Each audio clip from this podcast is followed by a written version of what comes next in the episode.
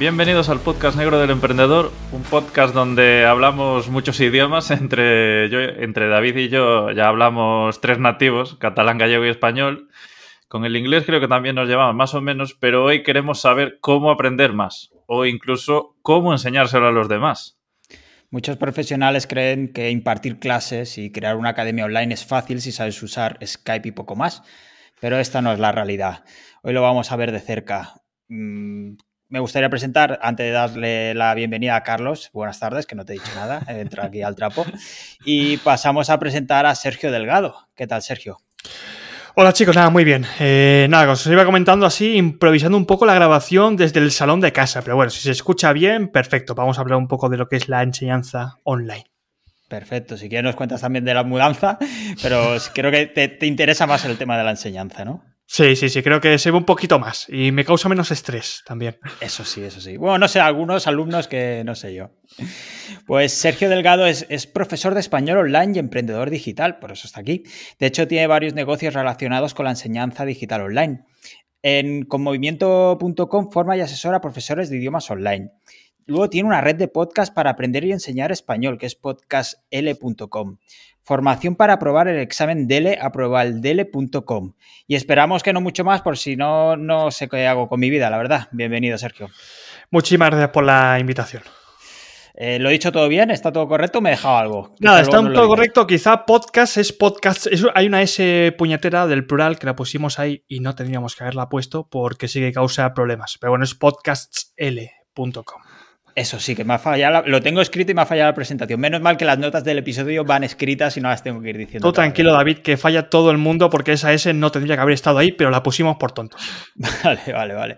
Esto pasa cuando, cuando compras el dominio y, la lías, y creo que también un buen sitio para, para comprar dominios es Rayola Network, nuestro patrocinador. A lo mejor siempre puedes dar el salto y comprarlo sin la S eh, y que la gente no se equivoque.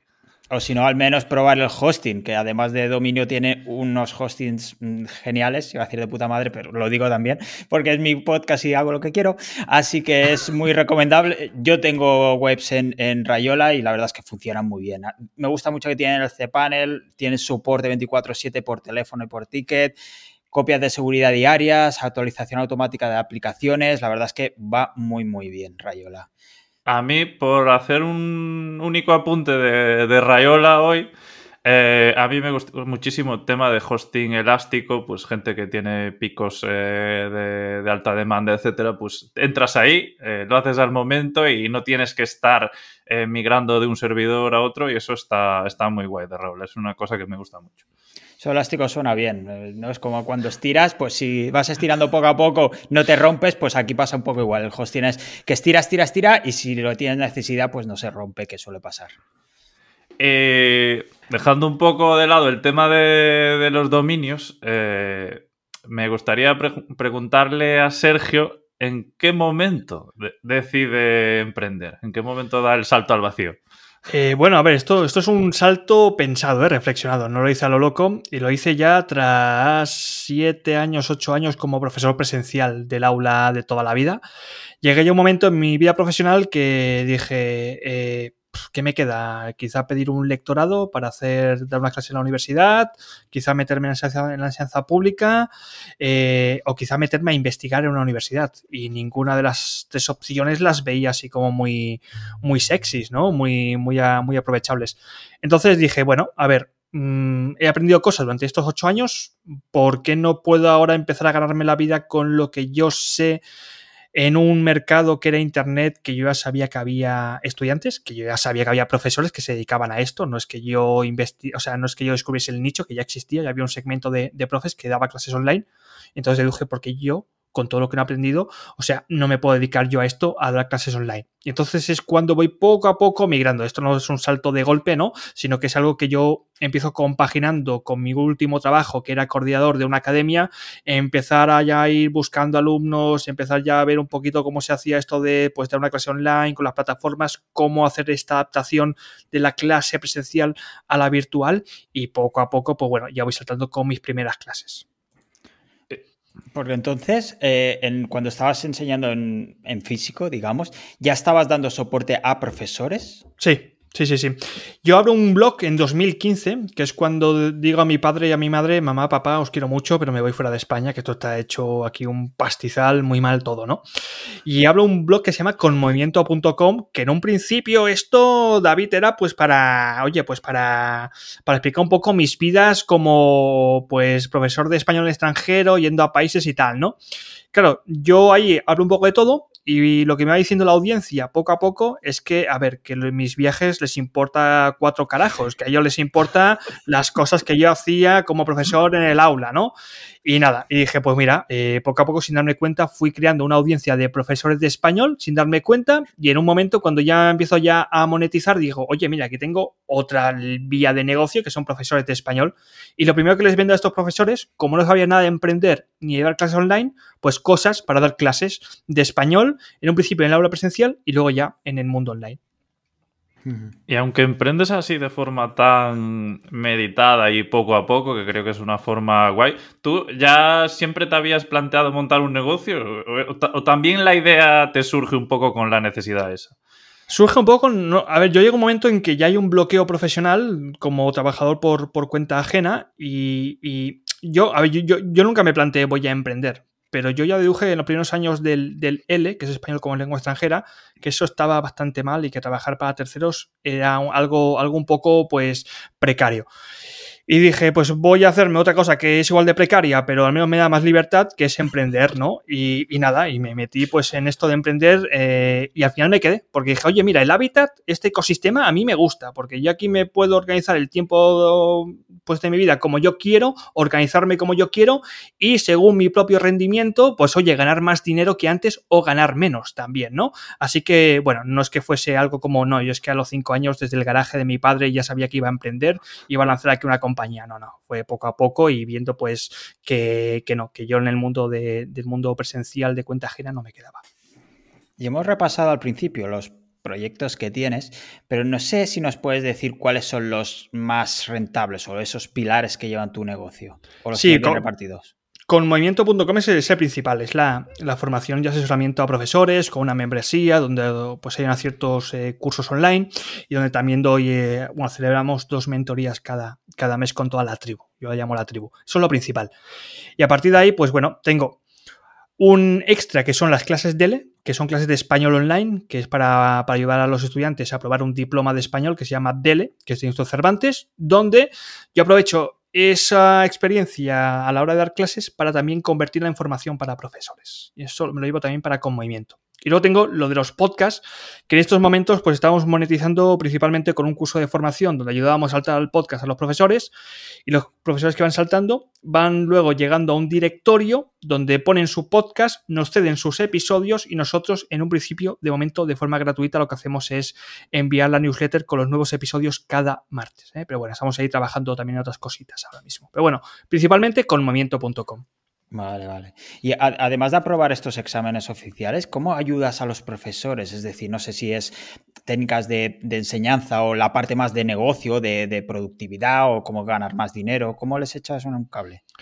Pues a ver, eh, yo empecé, como os he dicho, en un principio vendiendo formación en metodología, en didáctica, para dar clases presenciales. Luego fueron para dar clases online y ya creo que desde los últimos años ya simplemente estoy dando ideas pues de que vosotros, bueno, vosotros esto lo conocéis mucho mejor, lo que es el marketing, las ventas, encontrar alumnos, manejar las redes sociales, todo eso, pues que es lo que a un profesor de esto le llama mucho la, la atención, ¿no? Porque dice, a ver, ¿cómo narices yo, que me he estado formando como profesor durante tantos años, o sea, cómo narices es posible que luego no consiga alumnos online. Entonces ellos no lo entienden, ¿no? No hacen esta diferencia entre lo que es el producto, que es tener una buena clase, ser buen profesor, con la venta, ¿no? Con el envoltorio a la hora de presentar este producto. Entonces, cada vez estoy ya dando más formación en esto que es el envoltorio, que es cómo vender. Yo ya parto de la idea de que tú ya estás formado, que ya estás dando buenas clases y ahora yo te enseño a cómo vender eh, esta formación por la que tú supongo que te has formado y que durante muchos años has estado ejerciendo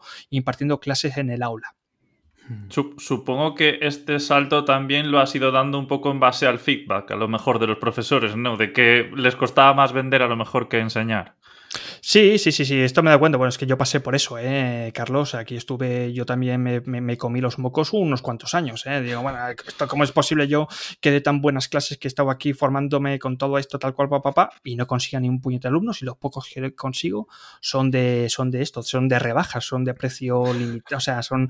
Eh, ¿Cómo es posible yo que no pueda? Entonces, claro, eh, me fui pasando, yo pasé por este problema, yo lo solventé, me gasté el dinero en lo que era la formación en ventas, marketing, cosas de muy raras y poco a poco pues fui llevando cosas, aplicando cosas y de las cosas que a mí me han funcionado son las cosas que yo vendo ahora. Y ahora mismo, en esta situación que tú has denominado como igual de precaria que la otra, pero, pero diferente, ¿hacia dónde crees que vas? Eh, ¿Te enfocarás en algún tema específico o seguirás avanzando un poco con estos proyectos si no tienes ningún plan en el horizonte? No, en un principio con Movimiento estoy probando una nueva estructura de membresía en la cual ya he dejado el estilo Netflix este de dar cursos hasta el infinito porque he llegado a la conclusión de que los ah, profes no pueden asimilar todo el contenido que hay de tantos cursos y que siempre van a, dos o tres cursos que son las principales. Entonces, en un principio voy a... he cambiado esta estructura y ahora lo que hago sobre todo es eh, focalizarme, yo lo que quiero hacer este año, focalizarme en lo que es el servicio de mentoría, ¿no? De mentorización con la tribu one to one. También tenemos una plataforma con un foro donde ellos pues ponen sus cositas, ¿no? Donde también tengo un chat privado con todos ellos, ¿no? Y entonces, pues bueno, mm, dejo ya de dar tanto contenido en formato curso, en formato PDF, y ya pues me estoy centrando más bien en la mentoría, en el servicio, porque creo que es lo que ellos necesitan, un acompañamiento. Y ya sea con los cursos o mentorías, no sé si nos puedes dar más o menos ¿eh? un porcentaje de profesores que tienen éxito. A ver, éxito, ¿cómo lo, lo entendemos? Que viven de su negocio, de sus clases. Sí. A ver, se puede vivir de muchas, de muchas formas. ¿eh? Yo tengo gente en la tribu que vive de sus, de sus clases. Eh, ahora mismo, pues no sé lo que te podría decir.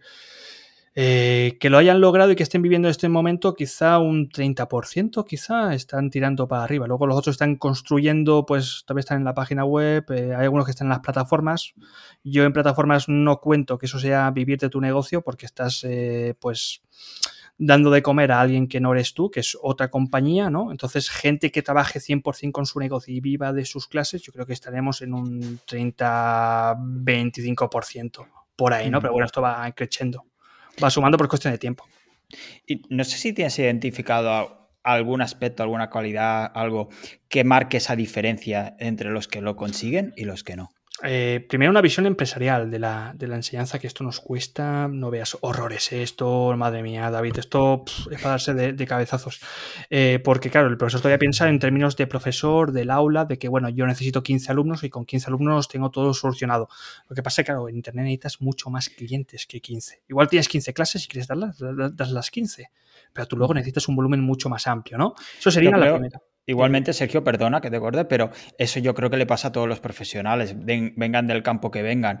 O sea, tú puedes mm, hacer SEO, por ejemplo, pero cuando vas a la realidad de montármelo por tu cuenta, clientes y pagar autónomos y herramientas y demás, claro, es que hay muchas cosas que no se tienen en cuenta. Claro, hay gastos extra, luego la gente ves esto. Este tipo de profesores, sobre todo profesores que vienen del aula presencial, nunca, o sea, nunca se han preguntado cómo se llena un aula. Es decir, ellos cuando llegan al aula ya está el aula repleta de estudiantes, entonces no sabe todo lo que ha habido antes para que eso se llene, ¿no? Y, vienen con este chip, ¿no? De, bueno, yo, yo el aula ya lo tengo lleno, entonces lo que hacía antes simplemente es dar una clase ahora por, por Zoom o por Skype y ya está. Entonces tienen que trabajar en, oye, mira, tienes que, que crear una marca personal, que no dependas de plataformas como eh, iTalki, como Preply, que tienes que tener tu propia página web, con tu propia marca, te tienen que conocer, te tienes que dar a conocer que salir de la cueva cuesta mucho a los profesores porque no quieren dar la cara, no quieren grabar un podcast, no quieren escribir con sus palabras ni dando su opinión. Esto les cuesta mucho. Ellos solamente quieren dar clases y ya está. Yo digo, si solamente quieres dar clases y ya está, búscate un empleo, que es mucho más fácil y te puedes ir de vacaciones y te las pagan y no tienes que meterte de leches con, los autónomos de Hacienda. Es decir, no, no pasa nada con eso. Entonces, eso es uno. Y, bueno, es, es esa. Y luego, la segunda parte que creo que les falta a muchos es que yo creo que muchos de estos profesores, si tú les das mañana mismo un contrato con una nómina de 2.000 euros cada mes para dar clases, te lo firman y se olvidan completamente de emprender. ¿Por qué? Porque no ven eh, una consistencia, no tienen un, hábito. No, o sea, es gente que igual les dan un subidón, que yo esto lo he visto muchas veces en, en, la tribu, un subidón de que empiezan a trabajar mucho, mucho, mucho, mucho durante dos meses y luego se desinflan, eh, dejan de hacer todo durante cinco meses, les vuelve a dar otro subidón, están otro un mes y luego se van desinflando poco a poco, ¿no? Entonces, falta esta persistencia que ellos no tienen y que es un hábito que es el hábito del emprendedor, que los que somos emprendedores tenemos este hábito de trabajar cada día en nuestro proyecto. No sé si Carlos tenías alguna pregunta.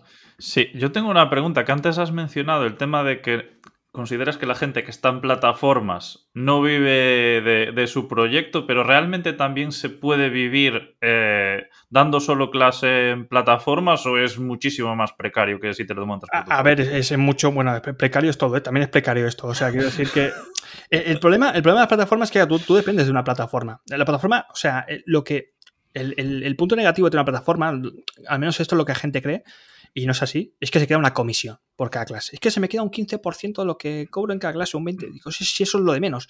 El problema es que tú te estás metiendo en un ecosistema donde tienes una competencia de la leche, porque son un montonazo de profesores con alumnos que lo que hacen normalmente es filtrar por precio y van a escoger siempre al más barato. ¿Qué te está diciendo esto? Que te vas a tener que bajar el precio incluso cobrando mucho menos que una academia y que encima pues vas a estar todo el puñetero día trabajando. Si tú quieres estar todo el día puñetero trabajando, dando 5 o 6 clases cada día, sí, se puede vivir. Eh, tú pones la clase a 15 euros, 5 o 6 clases, te salen los números mm, para vivir mm, muy justito, pero vive de clases. Ahora bien, lo que tienes que hacer es eso, es, buena parte, subirte el sueldo, no tener que estar compitiendo por precio y tercero, eh, ir más allá del formato clase. Es decir, no solamente vender clases, sino también vender, oye, infoproductos, asesoría, es decir, empaquetar todo esto que ya sabes mucho más allá del servicio por hora. Justo te iba a preguntar por el tema de cómo escalar este negocio. O sea, enseñar a los profesores, tú dices que te puedes ganar más la, más la vida, mejor la vida y tal. Pero claro, tenemos dos horas limitadas el día, por lo tanto puedes enseñar a X número. Entonces, todo el mundo tiene que acabar por el camino justo que nos acabas de decir, hecho de infoproductos o, o enseñar a otros y por ahí. A ver, se puede, se puede empaquetar. El conocimiento de un profesor de idiomas, yo, yo vengo del L, del español, pero se puede empaquetar de muchas formas. Lo que pasa es que solamente estamos acostumbrados o nos ha formado para ello en formato clase. Entonces, yo siempre recomiendo que la gente empiece dando clases. ¿Vale? El formato servicio es, muy personalizable, es muy puñetero porque te quita tiempo, pero aprendes un montón. Entonces, mucho de eso de lo que tú estás aprendiendo en las clases luego se puede empaquetar en otro tipo de, de cursos. Yo, por ejemplo, el primer curso que vendí para alumnos era un curso de pasados, de tiempos de pasados. ¿Cómo sabía que ese curso se iba a vender? Porque en mis clases lo que más me pedían, donde más se trababan, donde tenía más problemas, era precisamente cuando yo daba las clases y llegaba el temario de los pasados. Entonces eso se podía empaquetar. Pues se puede empaquetar en, yo qué sé, en un curso, en clases, yo vendo también audios premium, eh, se pueden paquetar en PDFs, se pueden paquetar en ebooks, se pueden paquetar de un montonazo de formas diferentes. O sea, el formato clase solamente es una de esas formas. Y eso también cuesta mucho. ¿eh? Aquí, eh, David, el, hecho de, esto, de, que la gente vaya más allá de, de la hora por clase, especialmente los profesores. Sí, sí, me parece un punto de vista muy interesante. Respecto a esto, una pregunta. ¿Hay muchos profesores que lleguen a ganarse la vida enseñando a otros profesores? Eh, alumnos tuyos.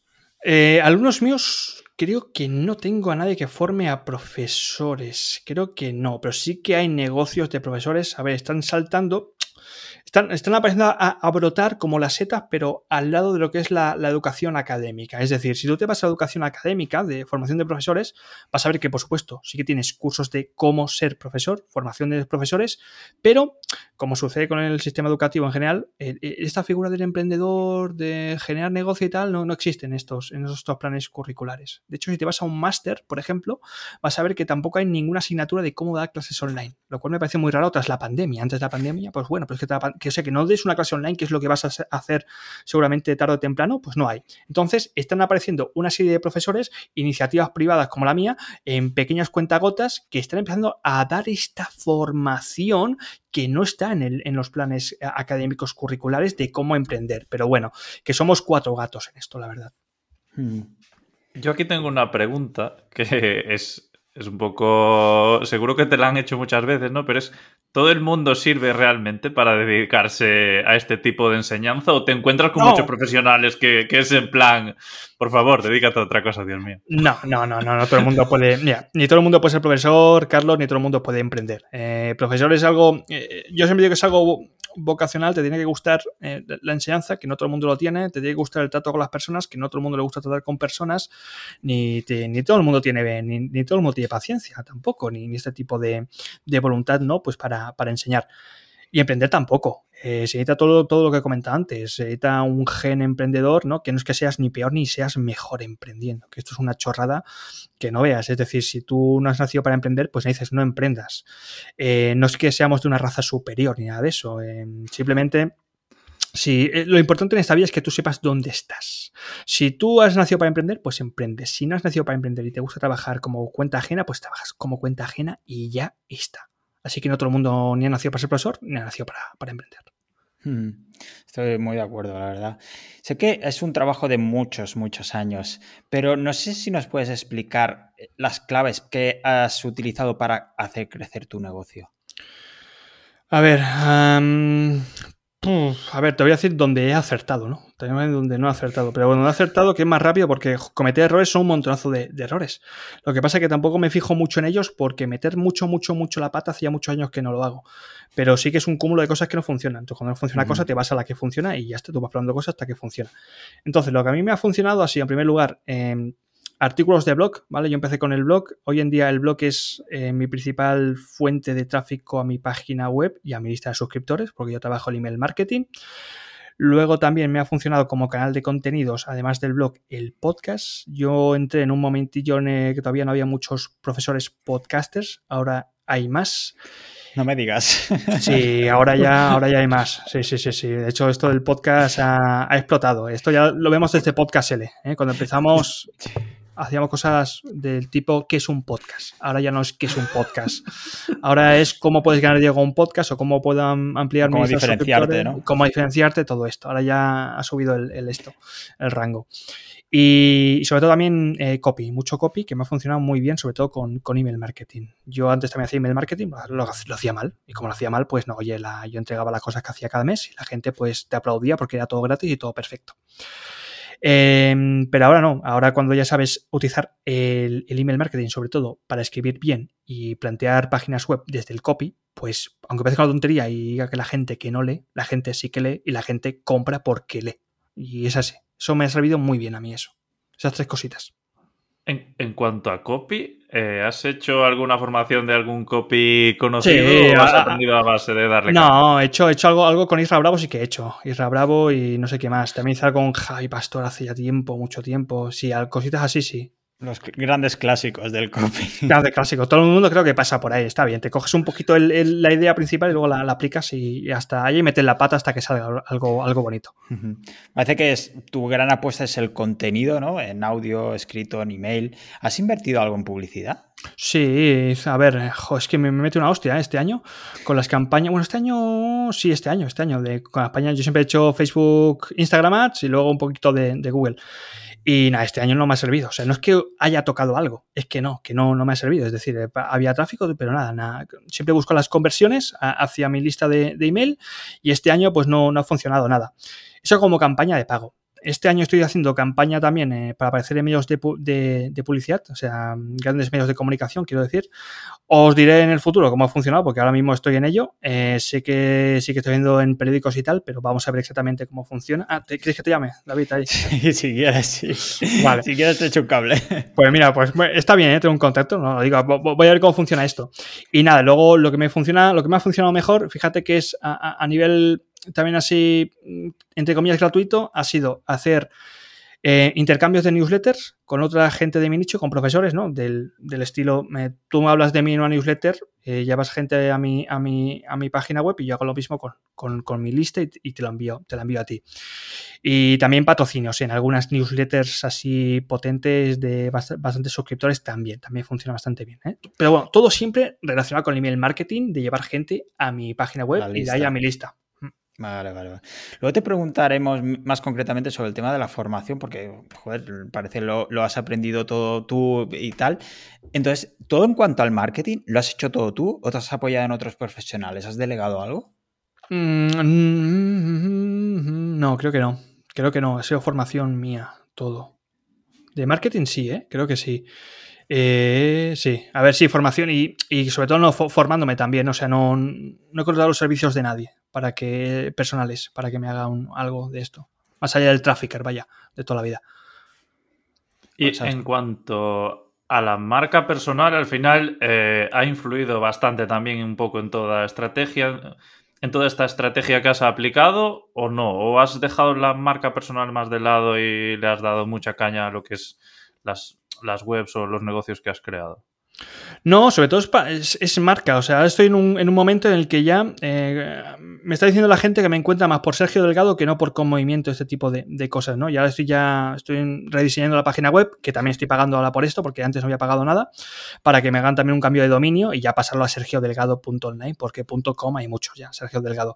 Y esto lo estoy haciendo más que nada porque es que ya llega un momento en el que la gente ya me busque más por mi propio nombre que ya no por los, por los negocios en, los que estoy. Así que en un principio siempre he apostado por la, por la marca personal. ¿Y cómo, la has ido trabajando la marca o dando este cambio desde pues, ese primer dominio hacia tu nombre? Pues no te que, estoy haciendo nada, simplemente es que eh, este, este, nicho, el nicho de enseñanza de idiomas, es tan pequeñito, somos tan poquitas personas, que en cuanto haces algo diferente eh, y tienes el valor también de, comunicarte con esas ideas, enseguida, enseguida destacas, enseguida destacas. Entonces, no es que haya hecho nada, nada, o sea, ha sido el cúmulo de hacer mucho contenido con mi nombre, de dejarme ver también entrevistas, de ir también a hacer que post, de, de, ir a eventos, es decir, de, mostrarme yo tal como soy y, nada, y poco a poco la gente te va, te va conociendo y te va conociendo por, por esto. Si buscas formadores de profesores de español online, emprendedores, hay muy poquitos. Es decir, yo creo que, que estoy yo y cuatro gatos más. No, es decir, que es que a la gente cuando piensa en a ver cómo me podía formar como profesor de español online, pues piensa, hay pocos nombres en los que aparece. No está mal eso.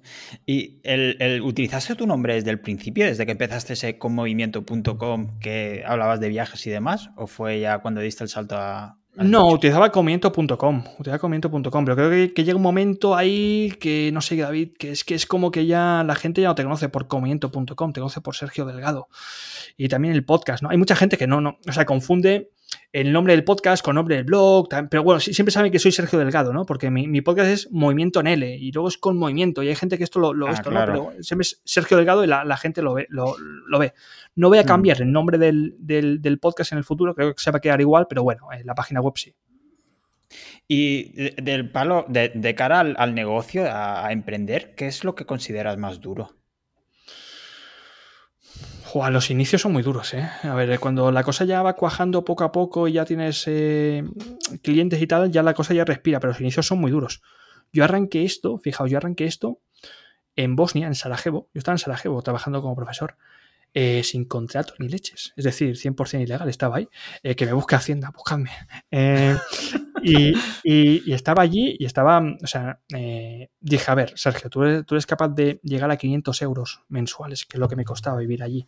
500 euros y tal. Venga, Sergio, tú puedes. Entonces, yo esto lo, inicié con el mínimo de gastos posibles. Y estaba, me acuerdo, viviendo como en un bajo, que era, no teníamos ni solamente teníamos calefacción en, el salón.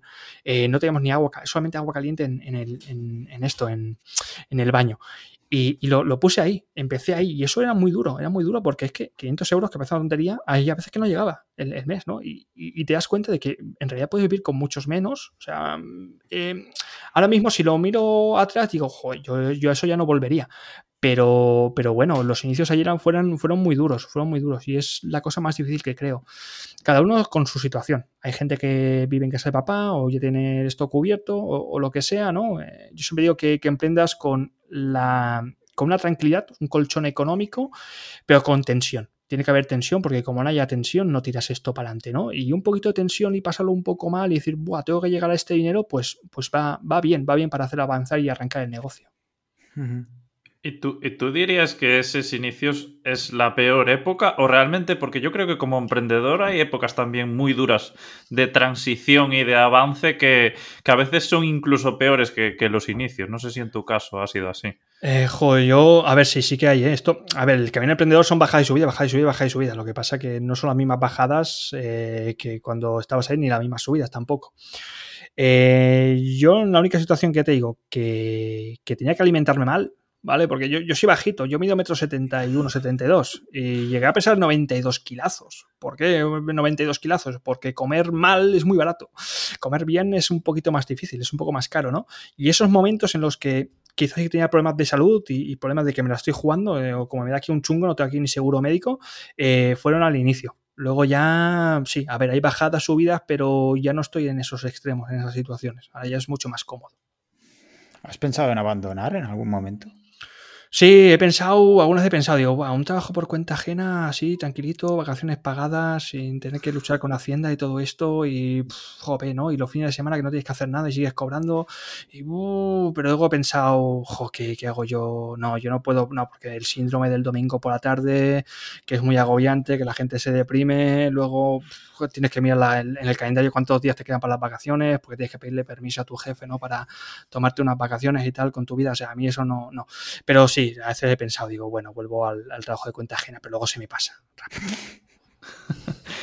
y, y, ahí entonces, eh, tu forma de ver el mundo ha cambiado bastante desde que eres emprendedor. ¿Y qué dirías que ha cambiado para bien y para mal? Porque alguna cosa también habrá cambiado para mal, seguro.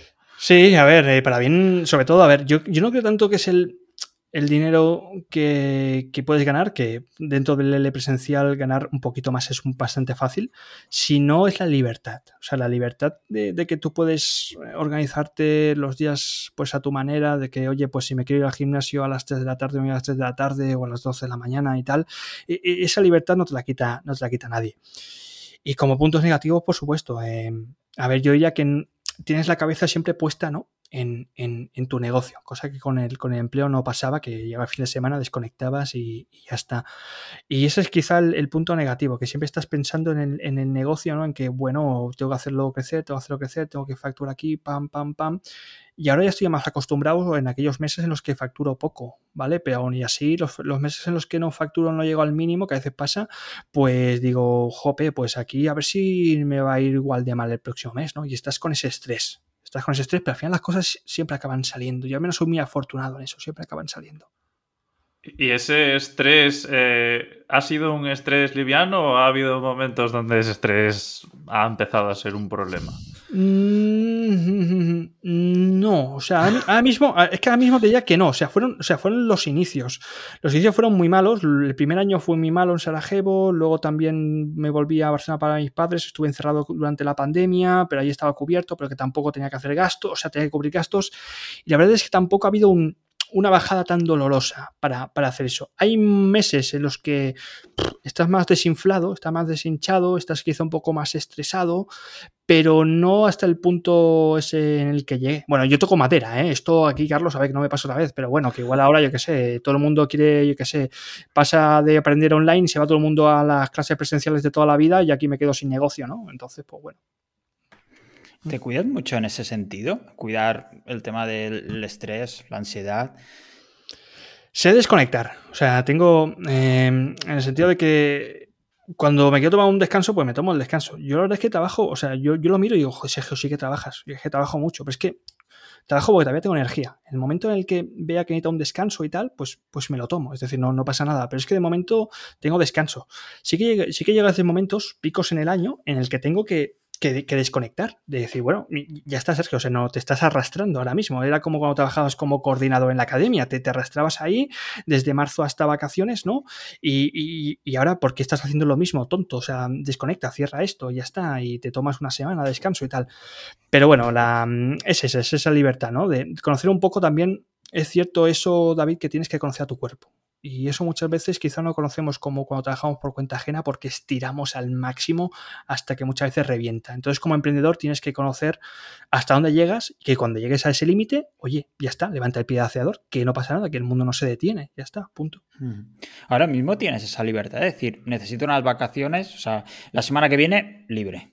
Sí, me, voy a Estambul la semana que viene. Me voy una, una semanita eh, para desconectar, ¿eh? Para desconectar. Pero bueno, que no puedo hacer. No, es tan fácil como decir, a ah, semana que viene me tomo aquí unas vacaciones y me voy. No, no es tan fácil, pero decir, oye, mira, eh, quizá tengo aquí tres semanas de trabajo, quizá la cuarta semana, el próximo mes, pues igual sí que me puedo tomar aquí un, un cierre de vacaciones, bloqueo el calendario, el Google Calendar, lo bloqueo entero, nadie me puede reservar y programo los emails antes, los escribo y ya está, y que siga entrando el, dinero.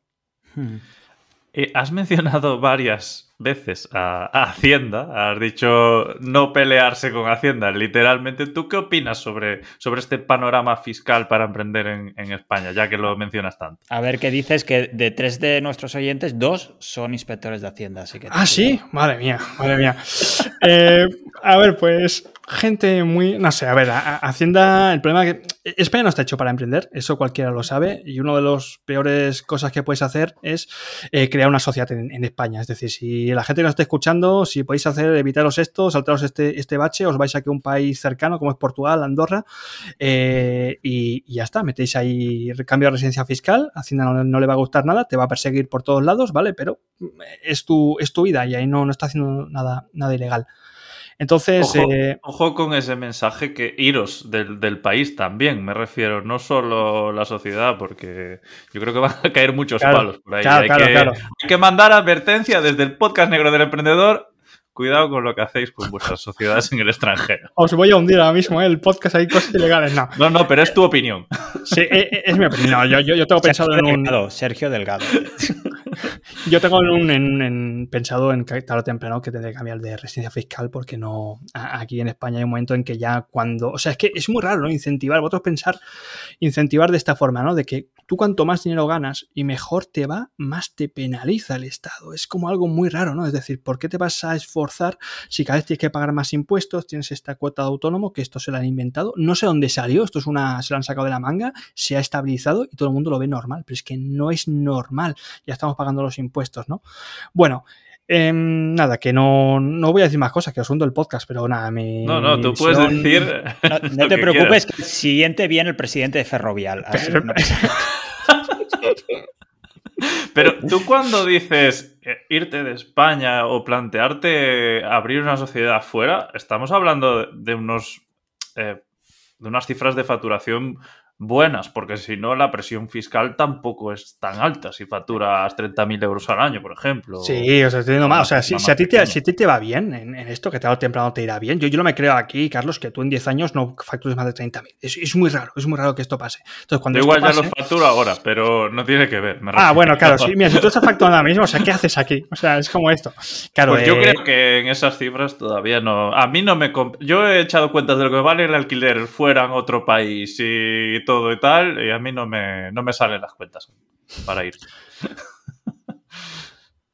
Hombre, con 40.000, 50.000 euros, ¿tú piensas 40.000, 50.000 euros cuando se habla aquí la sesión? Bueno, de 30 a 50 va algo de dinero, pero bueno, aún así, luego hay que ver esa facturación, cuánto hay de, beneficio ahí, porque puedes facturar 50 y tener. Ah, hablo netos, ¿eh? Hablo netos, 40.000, 50.000 netos. Hombre, 50 netos ya, ya es pasta. Que es cuando te dicen, ábrete una SL, el 25, ¿no? Entonces tú ya te, bueno, a ver, 25% de sociedades, luego que si me tocas aquí el, aquí el RPF por mí y tal, eh, no, que si miras un poquito, te haces un poco de investigación de residencias fiscales, es que aquí al lado, es que no tienes que ir a, Estonia ni nada de esto, es decir, aquí al lado te vas a Portugal, te vas a Andorra, existe, está, aquí y, ves que, hostia, ¿qué, ¿qué, pasa aquí? ¿Por qué ellos funcionan así y nosotros tenemos esta carga de impuestos? ¿Por qué? ¿Es el sol de España o algo? ¿Qué, qué, qué, por qué nos cargan tanto? O sea, no, no sé. Eh, nada, es cuestión de un poco de que cada uno evalúe y que, y que también vea que hay más soluciones, que no se considere antipatriota, que no pasa nada. Sí, sí. Estonia es muy bonito en esta época del año, por cierto. Eh, hablamos de otro tema. No sé si tienen muchas metas o retos a nivel profesional para los próximos años. Mm, bueno, en un principio con, movimiento voy a seguir haciendo lo, mismo con esa estructura de, de, membresía. Creo que la membresía funciona muy bien, es algo muy cómodo porque son ingresos entre comillas recurrentes, ¿no? Y bueno, son picazos grandes, pero te dan tranquilidad. Y luego vamos a ver con qué jugueteamos. Eh, estamos con la prueba del DELE, que son las clases de español. En un principio cada vez doy menos clases y vendo más infoproductos. Em, con Podcast L ahora mismo eh, nos contactaron hace unos, unos meses unos ingenieros que están haciendo cosas muy chulas con inteligencia artificial y lo que nos han planteado es convertir los episodios que tenemos en unidades didácticas. Entonces hay que ver si esto cómo se puede monetizar y si esto se puede hacer. Y ya luego me falta, que esto lo quiero hacer, pero es que ya no tengo tiempo porque tengo estas tres patas y me tendría que cargar una, que es quiero hacer un evento presencial de profesores emprendedores eh, aquí en Madrid, que se podría hacer con tranquilidad. Pero ya sabéis, no sé si tenéis experiencia organizando eventos presenciales, pero normalmente es mucho trabajo eh, previo y muchas veces económicamente no sale rentable. Puedes hacer negocios allí, puedes conocer a gente, pero económicamente, pues bueno, cubres gastos y, ya está, ¿no? Y para hacer esto, pues tendría que cargarme algo, algo de lo que hago ahora porque no tengo tiempo este año. ¿Y tienes algunas metas, objetivos más a largo plazo? Eh, no, eh, facturar, mira, llegar a los 50.000, ¿no? Y cambiar de residencia, Carlos, ¿no? Y David, no, no bueno, estaría bien, ¿no? Hacer eso. Pero bueno, nada, es seguir aumentando la facturación, cada vez vender más, eh, aumentar mi lista de suscriptores y ya está. Si es que es muy, muy sencillo. Un negocio va, va de esto. Yo soy muy vago para los negocios. Digo, yo lo mínimo que puedo hacer y lo que me dé más provecho es lo que, lo que hago. Y he encontrado en esto del email marketing una mina de oro porque es cuestión de hacer dos procesos. Por una parte, aumentar suscriptores y por otra parte, comunicarte y vender con la máxima frecuencia y y así es como vas facturando cada vez, bueno, yo me facturo cada vez más, más dinero cada año. ¿Y piensas escalar tu negocio con más personas, con más equipo? No, en un principio... Eh, yo, dicho muy rápido, ¿eh? Sí, sí, sí, te lo digo, te lo digo rápido porque me, me haces esta misma pregunta hace cinco años y te digo, sí, yo quiero ser empresario aquí, tener aquí a un equipo de trabajadores a mi cargo y tal. No, eh, trabajar con gente, lo, siento mucho, pero en mi, en mi, experiencia es un coñazo. Es decir, eh, da mucho trabajo trabajar con gente, encontrar gente muy buena y, ¿sabes? No sé, siempre da... O sea, yo he visto negocios unipersonales que facturan mucho dinero y que son, son negocios muy simples a nivel estructural y te quitas trabajo, que podías luego facturar mucho más dinero si tuvieses a, trabajadores a tu cargo. Igual sí, pero es que te quitas muchos problemas cuando no lo tienes. Y yo cuanto menos problema tenga para mi negocio, más sencillo sea, mucho mejor. Hmm. Antes has comentado lo, del email marketing. ¿Tú eres de los de email diario? Sí, sí, sí, sí, sí, Con movimiento sí, sí, sí. Con la prueba del DL solo cuando hay clases. Como solamente son seis meses al año, pues ahí es cuando meto caña, pero si no, no. Con movimiento sí. Sí, sí. Y luego, más allá de, irte fiscalmente del país, eh, ¿te has ¿Te has planteado alguna, alguna vez qué harás cuando te jubiles o has pensado en esta famosa jubilación? Bueno, eh, sí, a todo, o sea, toda mi vida dedicándome a esto no me veo. Eh, pero bueno, ¿Cuándo llegará ese momento? No lo sé. Em, yo también tengo inversiones, es decir, yo voy invirtiendo el, dinero, el plus que voy ganando. Eh, en un principio no sé cuándo rentabilizará de tal modo que las inversiones me digan, pues mira, Sergio, ya puedes trabajar solamente dos meses al año tres meses al año. Y a partir de ahí, pues no sé lo que. Supongo que igual me dedicaré a escribir o algo así, pero bueno, que no voy a vivir de todo esto toda la vida ni voy a estar en esto toda la vida. Eso tengo claro. Cuando hablas de inversiones, ¿son inversiones que se pueden saber a nivel de, bolsa o a nivel de negocios? Me refiero un poco por saber el tipo de inversión, ¿eh? Sí, no, no. no, estoy en paraíso fiscal ni nada ilegal. Son fondos indexados de toda la vida, que es lo más sencillo, lo más simple, y viva el interés compuesto y que eso vaya, vaya subiendo. Eso, es lo que hago. no lo tendrás todo en el Silicon Valley Bank. No. no, sé qué es eso, así que no. Vale. Seguro. Mejor. Esperemos que no. Y luego, eh, a nivel de formación, ¿a ti la enseñanza pública cuánto te ha servido en tu vida realmente para todo esto del DL? ¿O ha tenido mucho peso o no? Eh, a ver, em, eh, a ver, en la escuela, sobre todo que bachillerato y primaria, pues no me acuerdo mucho. Yo me acuerdo que estudiaba, estudiaba mucho, memorizaba muchas cosas, luego ya no me acuerdo ni de la mitad. Y yo estudié filología hispánica, es decir, yo estudié lengua y literatura española. Y bueno, esto tiene mucho que ver, ¿no? Con enseñar español. Pues, no, no mucho. Va bien para investigar, para hacer cosas de filólogo, eh, para ese tipo de cosas, ¿no? Pero luego para dar clases, pues la verdad es que no. Luego sí que es cierto que los cursos de formación de profesores de español sí que sirven, pero esto ya no es educación pública, esto ya son eh, iniciativa privada. Así que no, no, no mucho. La educación no me, no me ha servido de mucho, la verdad. Pero bueno, eh, había que pasar por eso y ya está, de pasado. Coges, es verdad, muchas veces el hábito de estudiar, de esforzarte, que creo que es una cosa positiva, ¿no? De, disciplina, que es una cosa fundamental en el emprendedor, pero más allá de, eso, pues no, llega un momento en que ya te saturas, de para qué tengo que ver tantas cosas, y que ya me canso, y vomitarlas a un papel y... Y en el ámbito del marketing o, de negocio incluso, ¿cómo te has formado?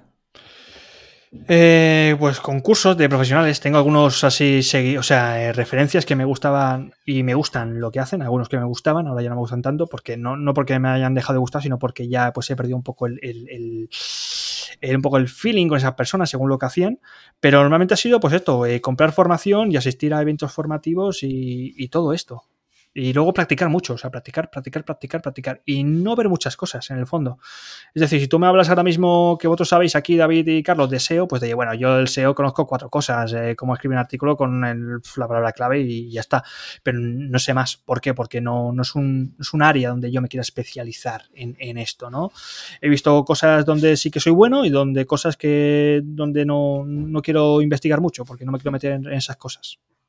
Y en la parte de negocio, no sé, antes has comentado, por ejemplo, Isra Bravo, Javi Pastor en la parte del copy, pero no sé si hay algún referente o profesor en general que te haya ayudado también tanto en la parte del marketing como en la parte de negocio, cómo establecer, hacer productos, eh, cómo escalar tu negocio, etcétera, etcétera. No, eh, a ver, no, porque yo las cosas que, vendí me bajé un plugin que era plugin WooCommerce y con eso ya podías vender cosas y luego grabar me grabo con Zoom, es decir, que no hay cosas raras. Eh, o sea, es que es muy sencillo todo, todo, todo lo que hago a nivel de producción de, de, cursos y de formación, es algo muy sencillo. Y lo que estoy haciendo en, la membresía es, es, regalar un, audio, es decir, yo esto que estáis haciendo ahora mismo cuento cosas que sé y la gente lo, lo compra.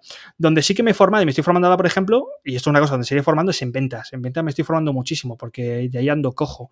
Y cuando me refiero a ventas, me refiero a coger el teléfono y hacer llamadas en frío para, cerrar acuerdos o buscar hacer prospección por LinkedIn y encontrar clientes, ¿no?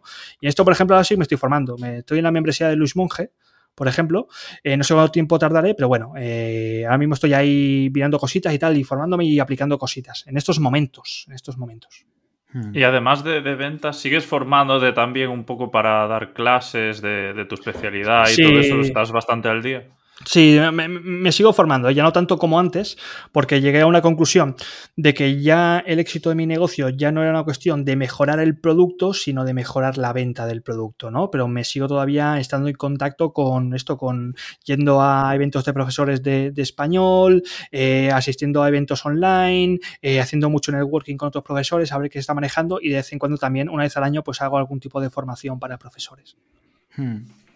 Y hemos hablado del tema del equipo, de emprender, de crecer, pero no sé si has tenido socios en algún momento. No, socios nunca. No he tenido colaboradores, me han hecho la mano con ciertas colaboraciones, pero, pero no, socios nunca. Es como, no, o sea, es también una de esas cosas, David, que prefiero no tener tampoco, porque luego no me gusta, me gusta trabajar solo. Vale. Y a la hora, por ejemplo, el tema de la página web, que has comentado que te la están diseñando, ¿cómo llevas el tema de delegar ciertas tareas? Ah, eso bien, eso bien. Em, a ver, siempre intento saber un poquito de todo. Un poquito, un poquito de todo, un poquito mínimo de todo. ¿Por qué? Primero porque eh, esto luego me permite evaluar si la otra persona lo está haciendo bien o lo está haciendo mal, sabiendo un poquito a ver lo que está haciendo. También me da más, más, o sea, le puedo dar más información de las cosas que quiero que haga. Y, y luego también porque en el caso de que yo pueda meter mano una vez en algo, pues que pueda meter una mano mínimamente. Es decir, yo, por ejemplo, páginas web, el diseño y tal, no sé hacerla, pero sé manejar WordPress. O sea, sé escribir artículos y sé utilizar elementos y ese tipo de cosas para hacer cosas visualmente muy, muy cutres, pero que funcionan para vender. Ahora ya llega un momento en el que tengo que rediseñarla y ponerla bonito y yo eso ya no sé hacerlo. Y como no sé hacerlo, lo que ahora ya tengo un diseñador que digo, oye, hazme esto, esto, esto, esto, porque yo antes ya he sabido eh, cómo hacer ciertas cosas mínimas, pero él me lo va a dejar todo niquelado y perfecto. Vale, vale, perfecto. Y luego aquí también otra, el pro más grande que has visto en Emprender, que es esa supuesta libertad Vamos a ponerle nombre y números a, todo eso. Me gustaría preguntarte cuántas horas trabajas al día y cuántos días. A ver, yo me levanto, ¿vale? Soy, de madrugar un poco, me levanto a las 6 de la mañana porque me gusta levantarme y entonces lo que hago, pues bueno, estoy tranquilamente aquí, un café, me, me, me tranquilizo un poquillo y salgo luego a caminar. Y camino, yo qué sé, camino durante una hora y hacia las 8 vuelvo a casa. Desayuno, me ducho, tal. Y empiezo mi jornada laboral a las 9 más o menos viendo a ver lo que tengo que hacer cada día. Y estoy más o menos de 9 a 12 o de 9 a, a 1 haciendo cositas. Sobre todo la mañana la dejo para cosas más creativas, más reflexivas. Y luego por la tarde, pues como tal, me voy al gimnasio y retoma de 4 a 6. Así que más o menos que ya son tareas un poquito más burocráticas de enviar emails y hacer este tipo de cositas, ¿no? Y, y de hacer quizá una llamada y tal. Y ya está. O sea, más o menos pues eso, de 9 a 12 y de 4 a 6, más o menos. De lunes a viernes, horario funcional. El, no, el viernes por la tarde no lo hago. hago. Y el viernes por la mañana sobre todo lo que hago es quedar por aquí a tomar un café haciendo networking principalmente. Y lo, todo este tema de, vacaciones, eh, ¿cuánto sueles cogerte al año? Pues depende de lo cansado que esté. Em, ¿Qué puede ser? Eh, una semana, no sé, quizá bloques de una semana cuatro veces al año y luego unos días de dos, tres días, también, no sé, quizá otros dos meses y no sé, más o menos es eso principalmente, es cuando siento que estoy cansado, o sea, no, no tengo ningún, ningún, ninguna fecha. Creo que el año pasado me tomé más vacaciones que ahora. Y este año creo que no, no voy a tomar tantas porque me siento bien este año. Hmm. Ya nos has dicho alguna cosilla, como el tema del gimnasio, pero no sé si tienes hobbies o qué sueles hacer con tu tiempo, en tu tiempo libre. Ganar dinero, no. Eh, principalmente, mira, tengo, tengo una guitarra, toco la guitarra, eh, también hago deporte, también tengo aquí un campo de fútbol, juego con, con gente aquí partidos de fútbol. Eh, también tengo pareja, entonces lo que hago también me, coge mucho tiempo porque tengo que ir aquí a ver películas y todo ese tipo de cosas. también tengo la lectura, que me gusta mucho. Y de vez en cuando me estoy ahora aficionando a, esto, a, ver películas, tío. Que yo nunca he visto películas en mi vida, pero a mi pareja le gusta ver películas, pues me veo las películas, tío. Yo las películas nunca las entiendo, pero bueno, también, eso es lo que hago. aquí has hablado de, pareja, eh, la familia y tu pareja, ¿cómo llevan esto de, que seas emprendedor? ¿Te apoyan o te ponen algún palo de vez en cuando? A, mi familia le costó entenderlo, siguen sin entenderlo. Es decir, tú les dices ahora qué me dedico no tienen, o sea, no, dicen, sí, da, da, es profesor de español, pero lo, último que hago, lo que menos hago precisamente es dar clases, ¿no? Pero bueno, ellos lo, entienden así. Eh, más que nada, o sea, mis padres entendieron una cosa, y es que cuando yo ya mismo me podía pagar un alquiler y podía vivir en una casa, ellos ya entendían de que esto ya iba funcionando porque dinero por narices tenía que entrar. Así que en un principio esto costó, pero lo, lo entendiendo. Y mi pareja, mi pareja sí que mm, ella, ella trabaja por cuenta ajena, ella no es emprendedora, pero trabaja en una multinacional, ella trabaja a lo, a lo ejecutiva, Power, ¿no? Trabaja sí de verdad, vamos. Sí, trabaja de verdad, trabaja en una oficina, de verdad, no como nosotros, que estamos aquí en, con una webcam en pijama y tal. Sí. Y entonces, bueno, ella sí que tengo, eh, eh, hemos tenido que llegar a un, a un, punto intermedio, ¿no? De, pues esto, de, para conciliar un poco lo que es su horario laboral con mi horario, ¿no? De tal forma que quede equilibrada. Yo antes, por ejemplo, fin de semana, pues a veces trabajaba un sábado y descansaba un jueves, ahora ya no puedo, no tengo que trabajar, tengo que descansar sábado y, domingo, ¿no? Y, bueno, eh, lo va entendiendo, ya lo entiende. Hay muchas cosas que tampoco entiende de lo que hago, pero bueno, que, sí, que ella no se mete en lo mío y yo tampoco me meto en lo suyo. Ahí hemos llegado a un pacto en eso. Hmm. Y en tu rutina diaria has comentado un par de cosas que me han llamado la atención. La primera es el paseo. ¿Lo haces en silencio o sueles ir escuchando podcast? Podcast, sí, escucho podcast, sí, sí. Voy escuchando podcast, es lo primero que como por la mañana, ¿no? Eh, a nivel así. Eh, y a partir de ahí ya está, porque me viene muy bien. Me viene muy bien hacer ejercicio mientras consumo información, luego descansar otro poquito más, trabajar y luego ya ejercicio físico. Yo, cada uno tiene sus propios aquí, ¿eh? su propio ritmo biológico, pero a mí me funciona, me funciona eso. ¿Y cuándo hiciste el chip de en cuanto a salud? Porque has comentado antes que llegaste a, pesar bastante. No sé en qué momento, aparte de que de tener más un sustento económico mejor, no sé si hiciste tú mismo el cambio de mentalidad de decir, me tengo que cuidar. Sí, jope, eh, es que daba asco, es que incluso me, como me pasó todo el día sentado, tío, también me dolía toda la espalda y era como una mierda. Yo, bueno, a ver, Sergio, tío, que tienes aquí, en aquel entonces igual tenía 30 años, ahora tengo 35, o 34 o 35, y, y, y, digo, tío, estoy hecho una puta mierda para, tener 30 años, ¿qué pasa aquí? Y, es que antes, cuando iba a la universidad, me cuidaba, estaba fuerte, estaba sano, y llega un momento que, bueno, tío, tengo, tengo que cuidar me.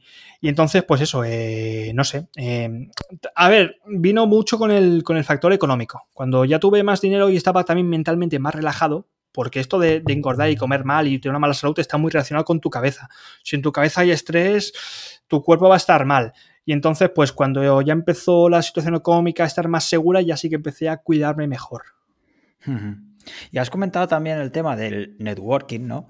No sé cómo lo haces y con qué objetivo. Eh, a ver, em, tengo. Yo antes vivía en Salamanca, ¿vale? Salamanca es un sitio pequeño de España, eh, entonces allí networking poco. Tú hacías networking, te ibas a un evento estos de, emprendedores y en una tarde ya conocías a todos, ¿vale? O sea, no, estaba todo, ah, en Madrid, ahora aquí me vine a poner, poner estas razones también para, para hacer networking más en serio y porque conocía y sigo conociendo a muchos profesores que nunca he visto en persona, pero que mm, sí, sí por eventos online o por reuniones o por email y que vivían aquí en Madrid. Entonces, gran parte del, del networking que hago ahora es irme a quedar con ellos a tomarme un café en persona después de no sé cuántos años intercambiando emails o viéndonos por la webcam.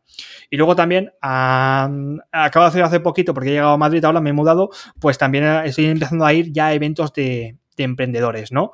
No tenemos un evento de profesores, pero al menos emprendedores digitales online sí que hay. Entonces, pues bueno, aprovecho y hago un poquito aquí de, networking. Hmm. Y aquí ya un poco para ir aterrizando en, la pista final, eh, has dado muchos consejos, creo que muchos muy útiles durante la entrevista, sobre todo para gente de tu nicho, incluso para cualquiera, porque al final todo esto de trabajar el marketing, venderte, etcétera, creo que funciona para cualquier profesional digital. Me gustaría que si viene alguien y te pregunta, dame un consejo porque quiero emprender y no sé qué, ¿qué le dirías? Una cosa que hacer y una cosa que, no haga. Eh, ¿Como profesor o en general, como emprendedor? Pues podemos aplicarlo a los profesores, porque en general ya hay muchos Vale, a ver, en primer lugar, como si tú quieres, si tú quieres ser profesor y quieres emprender en un idioma, en cualquiera, por favor, fórmate antes como profesor. Esto es lo primero. Eh, es que no hay, Sergio, ningún curso de formación de profesor online, que igual no hay. Pues dices, vete a uno presencial, que es lo mismo. Es decir, si a ti te enseñan a dar clases en el aula presencial, luego vas a ver que es muy fácil darlas en una clase online. Y esto luego te va a ayudar para emprender, porque si conoces bien tu sector, y conoces bien lo que es dar una clase, luego te va a ser mucho, mucho más fácil vender esa clase. Esto te lo digo porque tengo muchos profesores que tienen los típicos problemas a la hora de emprender que tendría cualquier profesor que da una clase presencial. Así que esto sería lo primero para, emprender. ¿Y qué más me habías preguntado? Perdona, Carlos. ¿Qué no, qué no hacer? ¿Qué no hacer? Eh, no dejéis esto a vuestra sabiduría, eh, asesoraos desde un principio, que yo lo hice, estuve perdiendo años valiosos de mi vida pegándome leches y hay gente que ya ha pasado por esto, buscad a alguien que ya ha pasado por esto, que domine esto eh, y si no podéis pagarlo, al menos estad atento a ver lo que hace, estad atento a gente que esté haciendo las cosas bien y cuando podáis, cuanto antes, asesoraos con una persona que ya sepa, porque es que os vais a ahorrar muchos, muchos, mucho, mucho tiempo de vuestra vida y el tiempo es la cosa más valiosa que hay. Hmm. Antes, antes de preguntarte la gran pregunta final que tenemos, has dicho al principio que habías cometido muchos, muchos errores y tal, ¿no? Cuando te hemos preguntado por las claves de, para crecer tu negocio. No sé si nos podrías dar alguno de esos errores para que no cometan ya profesores o cualquier profesional. A ver, eh, crear contenido loco. ¿Vale? Crear contenido loco, esto, esto lo, veo yo, esto lo hice yo. Yo no sé cuántos artículos de blog escribí en mi puñetera vía, luego me cargué la mitad, los tuve que desindexar porque no, no, no tenían nada que ver con lo que hacía y tal. Y todo eso, o sea, ahí se me iba el tiempo creando demasiado contenido que no estaba contenido focalizado para un estudiante en concreto. Eso lo, lo primero. Ya te digo a nivel de SEO, sino es que es contenido en concreto. Luego, em, también venderme demasiado barato. O sea, em, esto es un. Supongo que esto igual pasa en todas las profesiones, pero los profesores, como nos pagan cuatro duros, creemos, bueno, yo cuando salta el mundo online voy a mantener la misma tarifa porque es lo más normal. Y muchas veces esto es un techo de cristal. Es decir, esto es una cosa, un límite que nosotros nos ponemos porque no acabamos de entender que hay gente ahí fuera de internet que tiene pasta y que tiene mucha pasta y que hay clientes que tienen un sueldo alemán o que tienen un sueldo de Noruega y, están dispuestos a pagarte por una clase tres veces más las que cobras en España. Entonces, luego cuando tú quieras dar el subidón de precios, es un, tienes que hacerlo de forma escalonada porque como sea muy abrupto, pierdes todos los clientes, ¿no? Eso, eso otra. Y luego ya por último, pues otro error así fundamental, pues que no sé, eh, no, no haber trabajado antes una base de datos una base de clientes. Yo me he focalizado todo en, las redes sociales, tenía muchos followers, yo muy contento con los followers, pero los followers no te dan dinero. Entonces, pues si hubiese empezado desde 2017, que es cuando emprendí en esto, creando una base de email bien hecha, pues ahora mismo tendría mucho más suscriptores y supongo que estaría facturando mucho más dinero, tendría muchas más ventas. Perdona que te robe otra pregunta. Eh, has comentado el tema de eh, ventas que hacen mucha prospección, o sea, por teléfono y tal. ¿Qué sistema estás utilizando para eso? ¿Sistema que te refieres? ¿De llamadas? Sí, ¿cómo lo estás haciendo? ¿Te vas a, yo que sé, LinkedIn y buscas profesor y vas contactando? Sí, eh, principalmente voy buscando un perfil muy concreto en LinkedIn, que LinkedIn es fantástico para prospectar. La gente no, no, no, no usa la, barra de búsqueda de arriba. O sea, a mí me parece una locura que no usemos eso porque si, sea, si tú tienes un, cliente en la mente, lo puedes segmentar por lo que tú quieras. Empresa, localización, lo que esta cosa que está haciendo, ves viendo la actividad si está vivo o no está vivo, dónde trabaja. O sea, eso es una. Y luego también lo que hago también es prospección por, por empresas a partir de Google que estén ubicadas en Madrid. ¿Por algo en concreto? Sí, por el sector de enseñanza, sobre todo academias y también ahora mismo, tengo, tengo un listado también de prospección, ahora mismo también me voy a meter ahora con lo que es EdTech o tecnología online, cosas así, a ver cómo, cómo funciona para meter algún tipo de curso por ahí o taller. Ah, interesante. Pues ahora sí, ya no me voy a meter más preguntas y queda la última. ¿Cuánto, no sé si lo tienes en mente, pero cuánto facturaste el primer año? Hostia, el primer año, a ver, el primer año empecé, yo empecé en septiembre, ¿eh? Empecé en septiembre, joder, eh, no sé, eh, calcula que el primer año, pues, sacaba unos 500 euros al mes, aproximadamente, pues haz cuentas ahí. Y había meses que no llegaba a 500. Unos 6.000 euros, más o menos. Podría Por ahí, 7.000, yo era 7.000 y pico, sí. Cuando me di de alta en Hacienda, que eso es otra cosa, ¿eh? O sea, que no, os cuento, que os hundo el podcast, que os hundo el podcast. No, digo nada, no digo nada. No, no, tú puedes contar lo que quieras. No, no, o sea, que hay una diferencia. O sea, yo, yo cuando empecé en esto, todavía como facturaba una puñetera mierda, digo, ¿para qué me voy a dar de alta en autónomo? No me fastidies. Y nada, estuve ahí unos cuantos meses ahí en, en, esto, en negro. Y cuando ya me di de alta, el primer año creo que saqué unos 7.000. No te preocupes que todo está prescrito ya, así que Sí, sí, nada, esto no lo ha dicho nadie, yo no he sido, es, una voz misteriosa, no es un Sergio Delgado. Que va, que va. Mm, es inteligencia artificial. Si quieres una defensa, diría que, lo han hecho un montón de, profesionales hace 10 años o así. Y te das ya no lo hace nadie. Una cosa curiosa que pasa es que muchos negocios que ahora son punteros es gente que empezó precisamente así, en negro. Y no, eh, hay, hay gente que luego eso te lo admite en, así, en de backstage, fuera de micrófono y tal. No, yo empecé y tal, ¿no? Pero bueno, es que es, que es lo más ¿Cómo vas a pagar? Casi se te va la mitad del sueldo en, en Yo empecé en A, ¿eh? pero soy un caso muy, Joder, anormal. Porque es verdad que yo empecé ya con una base alta de alguna manera. Entonces, bueno, con un cliente ya fijo. Pero esto es muy raro lo que tú dices, ¿no? Lo normal es empezar así y el que crea lo contrario, pues creo que se equivoca bastante.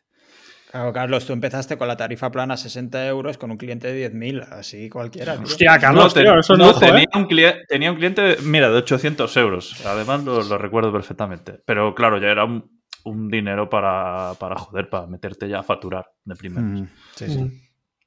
Pues Sergio, no sé si nos puedes decir eh, dónde te pueden encontrar si quieren aprender a enseñar.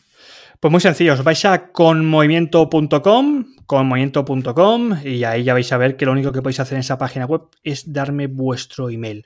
Y una vez que me deis vuestro email, no pasa nada que yo ya me comunico con vosotros día a día, y os digo qué, podéis conseguir y todo, todo lo que vendo y cualquier duda que tengáis, pues bueno, os comunicáis por ahí, me respondéis a cualquier email y ya está, yo os contesto. Hmm. Pues eh, muchísimas gracias por todo lo que nos has contado. Creo que has aportado mucho en esta entrevista porque has desmenuzado muchísimas cosas y creo que esto no solo será accionable para profesores de español, sino incluso pues para cualquier profesor que un poco quiera dar clase por internet y bueno, y luego también extender esto a todos los profesionales digitales que al final has dicho muchas cosas que, que coincidimos 100%. Y a todos los que nos están escuchando, pues nada, recordar que pueden encontrar toda la información y notas en nuestra web. Ahí también os dejaremos la, web de, Sergio, podcastnegro del emprendedor.com y que nos sigan en YouTube, en Spotify, en Apple Podcast, cada uno que nos siga donde quiera. Eh, realmente creo que tenemos un podcast para, para gente de, de mucho dinero porque nos sigue muchísima gente en, Apple Podcast y nos escucha mucha gente ahí. Es algo que me llama la, la atención casi tanta como en Spotify ya. Pues habrá que hacernos un Patreon o algo así. Tenéis que sacar pasta de esto, ¿eh? Que Rayola está bien, ¿eh? Pero, jope, aquí hay que sacar más dinero también. Si tenéis tanta, tanta gente. Estamos enamorados de Rayola y no nos vendemos a nadie más. Sí, la verdad es que agradecemos mucho a Rayola como patrocinador y si queréis tener, pues, eh, cinco o seis dominios como Sergio, pues es un, sitio genial para irlos comprando. Además, si quieres, tienes que cambiar de dominio, se puede hacer la, la, redirección muy fácil. Si no, te ayudan ellos porque tienen un soporte genial. Todo, todo muy fácil y sencillo. Y nada, eh, también si tenéis dudas o incluso como Sergio que nos escribió al mail, si queréis pues participar y eso, pues a escribir a contacto arroba podcastnegrodelemprendedor.com que nosotros no os vamos a enviar ningún mail, pero igual puede salir en el programa o si tenéis alguna duda pues podemos plantearnos también hacer algún episodio específico sobre algún tema para, para emprendedores. Oye, Carlos, esto de la lista me está, me está gustando igualmente. ¿eh? Sí, sí, lo pensaremos, que, hay que darle una vuelta a esto, que Sergio ha abierto ahí muchos melones e igual se puede hacer algo de dinero por ahí. Os he hecho ricos y os he facilitado cambiar de residencia algún día de España. ¿eh?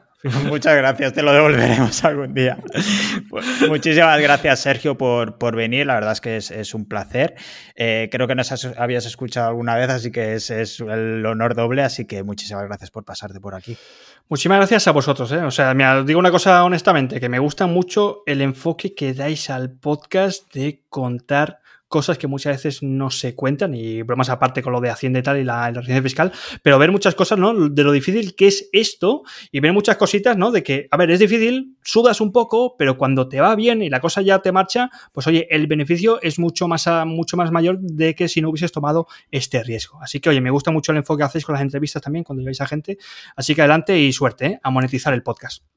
Muchísimas gracias, Sergio. Cogemos el, el, consejo final. Espero que te guste también la entrevista que te hemos hecho a ti. Así que nada, muchísimas gracias. Y Carlos, nos vemos creo que el jueves que viene. Sí, seguro que el jueves que viene estaremos aquí como, como un clavo. Pues nada, chicos, chicas, que tengáis una buena semana y nos vemos en el siguiente episodio. Un saludo. Chao.